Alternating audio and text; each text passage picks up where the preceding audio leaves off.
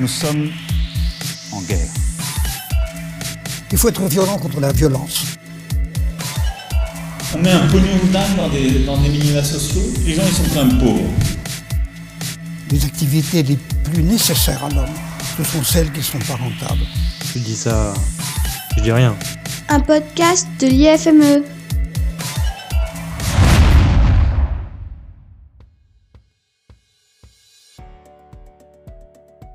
L'insouciance doit-elle ou peut-elle être préservée dans la protection de l'enfance? Les institutions peuvent-elles bien protéger les enfants? Ces questions ne viennent pas de nulle part. Elles ont été créées par un groupe composé de travailleurs sociaux en protection de l'enfance, qu'ils interviennent à la PJJ ou à l'ASE, d'étudiants en travail social à l'IFME, et des personnes concernées par la protection de l'enfance, qu'ils soient parents ou enfants. C'est-à-dire des gens qui, en tant que parents ou enfants, ont pu connaître la protection de l'enfance. On se dit qu'un regard philosophique, ça serait peut-être pas mal pour voir si on peut répondre à ces questions. Ce qu'on vous propose, c'est d'écouter Alain Guyard, un philosophe forain, ni moi, bonimenteur de métaphysique et décravateur de concepts. Il va essayer de nous éclairer et d'apporter des réponses, ou en tout cas de nous faire gamberger. C'est parti pour une série d'entretiens où Claire Boulico interroge Alain Guyard sur la protection de l'enfance.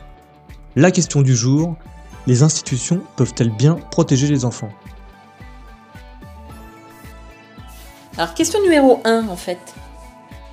Les... Pourquoi, en fait J'en sais rien. Non, mais là, c'est rigolo. Non, c'est parce qu'en fait, on l'a déjà fait. En fait, on l'a déjà fait, et puis, euh, et puis euh, quand j'ai voulu enregistrer, je me suis planté et j'ai tout effacé. Mm, par deux fois. Deux fois. Au moins. J'ai une grande lassitude là. bah, ça va être bon maintenant. Donc là, c'est la question numéro 1, en fait. Numéro 1, terre, puisqu'il y a déjà eu deux avant. Voilà. Les institutions peuvent-elles bien protéger les enfants hein? Ça, c'est une question. Oui. Alors, pour répondre à cette question, il euh, faut peut-être d'abord savoir de quoi on parle quand on dit institution, parce que je pense que les, les personnes qui ont, qui ont eu cette question euh, avaient dans la tête, quand elles parlaient d'institution, de, de l'ASE euh, ou de la PJJ, enfin, elles, elles, songeaient certainement à des services administratifs, administratifs avec euh, comment dire un, un, un environnement euh, juridique euh, bien bien bien déterminé. Alors, je voudrais, pour répondre à cette question de savoir si les institutions peuvent bien ouais. protéger les enfants, je voudrais en fait euh, élargir la définition de l'institution. Qu'est-ce que c'est qu'une institution? Ben, Disons, euh, on, va, on va vraiment faire une définition la plus élargie qui soit, et on va dire en fait que les institutions, c'est ce dont les êtres humains se servent pour euh, établir des, des, rapports les uns avec les autres. Alors, ça peut paraître très étrange cette définition, mais ce que je veux dire par là, c'est que en fait, les rapports qu'on établit les uns avec les autres sont pas sont pas spontanés, ils sont pas dictés par euh, je sais pas, ils sont pas dictés par la génétique par exemple. Ils sont pas dictés euh, par euh, une sorte de nature ou des dispositions innées. Les rapports qu'on établit les uns avec les autres, ils sont pas, ils sont pas inscrits d'avance quelque part. Et, par conséquent, ça peut toujours être un peu, un peu dangereux parce que c'est ouvert à tous les possibles. Les rapports qu'on établit les uns avec les autres, comme ils n'ont pas été dictés par euh, la génétique euh, ou que sais-je, bah, ils s'ouvrent toujours à des, à des risques parce qu'il y a de l'incertitude. Euh, Imaginez-vous tout simplement dans, un, dans une cabine d'ascenseur, euh, la porte s'ouvre, quelqu'un rentre avec vous dans la cabine d'ascenseur, et ben vous êtes mal à l'aise. Euh, vous n'osez pas croiser le regard, ou si vous croisez le regard, c'est vraiment de manière euh, subreptice et en étant un petit peu, un petit peu gêné on ne sait pas, on sait pas quoi faire avec l'autre. Il y a rien qui nous dicte quoi faire avec l'autre. Uh -huh. Et c'est la raison pour laquelle euh, il y a des institutions, il y a des choses qui instituent le rapport avec l'autre. Alors, vraiment, là, allez dire, je suis très très loin des, des ASE et puis des, des dispositifs administratifs, mais c'est volontairement que j'en suis très loin parce que euh, j'ai en tête un texte de Ricoeur qui dit que effectivement, pour qu'on puisse établir une relation entre je et tu, entre toi et moi, on doit passer par des institutions, mais la première des institutions, en fait, c'est le langage. C'est-à-dire, lorsque je veux me rapprocher de toi, lorsque je veux établir un contact avec toi, et lorsque j'essaie de trouver les moyens de désamorcer les risques que contiennent ces rapports, eh ben, j'ai l'usage du langage. Je vais passer par la langue commune.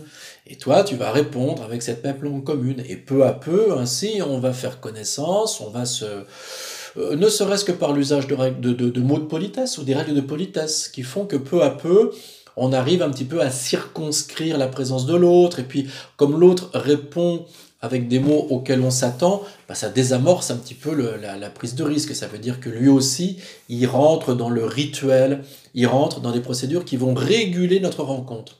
Donc la première des institutions qui régule le rapport à l'autre, qui fait que le rapport à l'autre, il n'est pas spontané, mais construit par un ensemble de règles euh, tacites, bah, c'est le langage, Oui. c'est la, prise de parole. Mhm. Il y a des manières de s'adresser à l'autre, bonjour, bonjour, euh, il fait pas beau, non, non, il fait pas beau, euh, Comment ça sinon va ça va, Abdullah la famille, euh, tout ça. Eh ben, le langage, euh, ça permet d'instituer un rapport avec l'autre. Alors il y a du langage verbal, là, tous les exemples que je viens de donner, mais il y a du langage aussi qui est non verbal, c'est-à-dire euh, il y a une manière de se rapporter à l'autre par rapport à, à mon corps, comme il bouge, jusqu'où je pénètre dans la sphère intime de l'autre avec mon corps, comment je suis habillé, euh, dans quel espace tous les deux on évolue, dans quel lieu, euh, euh, les codes vestimentaires que je vais utiliser, les siens aussi, Les gestes. les gestes. Et tout ça fait langage, et tout ça institue mon rapport avec l'autre. Mais alors on est une espèce, nous autres, les êtres humains, qui est tellement dégénérée qu'on a vraiment besoin d'énormément d'institutions pour essayer comme ça de réguler les rapports avec les autres. Et à côté de ces institutions euh, qui se construisent dans un, dans un rapport euh, tacite, qui est rarement réfléchi, hein, quand on utilise les règles de politesse, on ne les réfléchit pas beaucoup. Ben, Au-delà de tout ça, il y a des espèces de superstructures institutionnelles. Et, et ça, ça peut être par exemple euh, les, les, les services administratifs, euh, les institutions euh, scolaires qui vont faire que par exemple mon gamin, eh ben, il va pouvoir apprendre des trucs de la part de personnes dont je sais qu'elles sont qualifiées qu'elles n'auront pas de, de gestes déplacés et qu'elles feront de lui une personne avec du sens critique. Il y a des institutions euh, étatiques, comme par exemple, je sais pas, le gendarme, dont je puis espérer que l'arme qu'il va utiliser, c'est dans l'intérêt du bien commun et pas pour servir à l'intérêt d'une classe dominante qui s'est emparée du pouvoir et qui s'en fout plein les poches, et ainsi de suite. Donc, euh, ce que j'essaie de dire progressivement, c'est qu'au fond, euh, cohabitent deux genres d'institutions. Des institutions qui sont surtout articulées à la question du langage, euh, qui sont euh, ténues, euh, discrètes, euh, invisibles mais déterminantes, et puis des institutions qui sont beaucoup plus massives, lourdes, identifiées, construites au vu et au su de tous.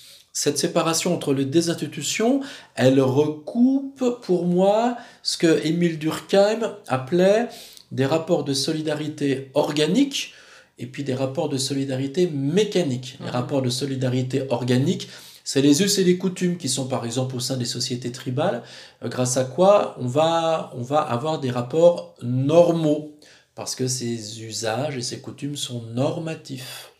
Et puis la solidarité mécanique, bah, c'est euh, les institutions d'État qui vont faire que par exemple on va prendre en charge euh, un malade euh, et il va pouvoir bénéficier de soins gratuits à l'hôpital. Alors là c'est vraiment une institution mécanique, c'est une grosse machine de guerre et ça dépend pas des attentions et des intentions d'une personne en particulier. Alors pour- pourquoi je, je m'étends sur ces deux institutions-là? Pour enfin seulement maintenant, après 7 minutes et 42 secondes, répondre à la question. Les institutions peuvent-elles bien protéger les enfants?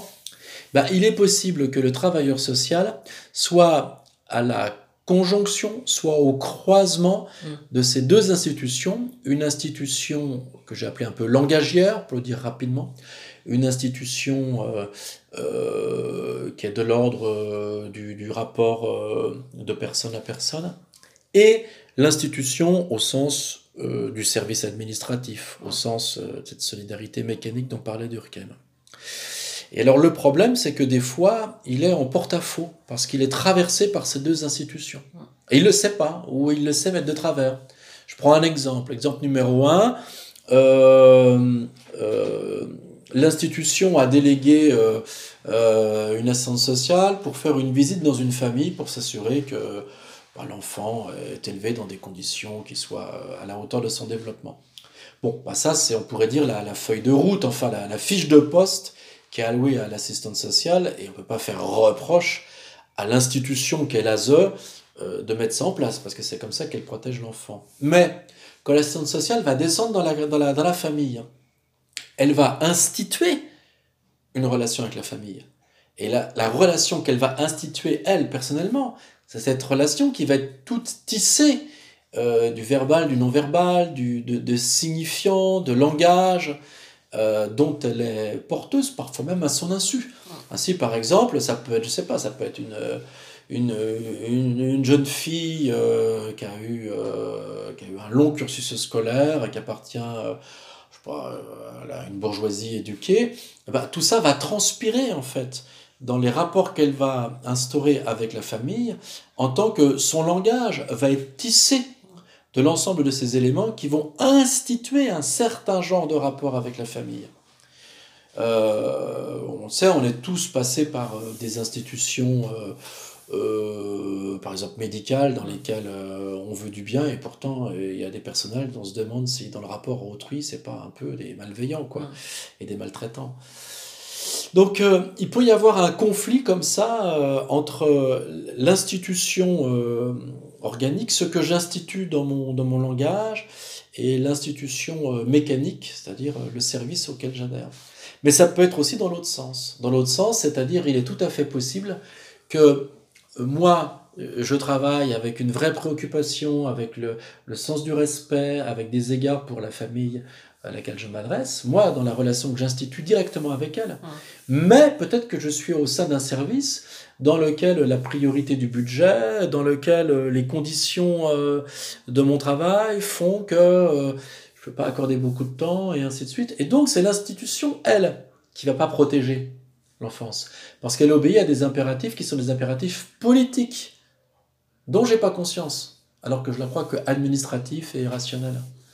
Donc au fond, cette question est très compliquée parce que, si vous voulez, il y a l'institution euh, comme, langue euh, que j'institue moi, et comme langue, elle est traversée par, euh, par l'opacité du langage, le fait que j'ai des habitudes, le fait que j'ai aussi du désir ou de la répulsion que, je que je contrôle pas, mais qui, habite mes attitudes, mon langage, ma manière d'être et de m'adresser à l'autre. Donc il y a l'opacité du langage d'un côté, et de l'autre côté, il y a les enjeux idéologiques et politiques de l'institution en tant qu'elle est orientée dans une grande politique d'État. Donc tout ça pour dire qu'en fait c'est infiniment complexe, parce qu'il faut savoir toujours doser, et il faut toujours être extrêmement sagace et lucide pour comprendre que Mm.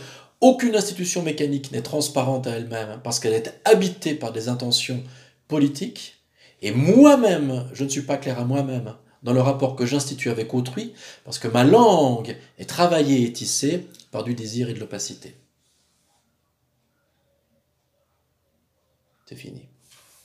C'est fini en 12 minutes. Ah oui, Chapeau. merci. C'est fini, mais pas pour bien longtemps. On revient très vite pour un nouvel épisode. À bientôt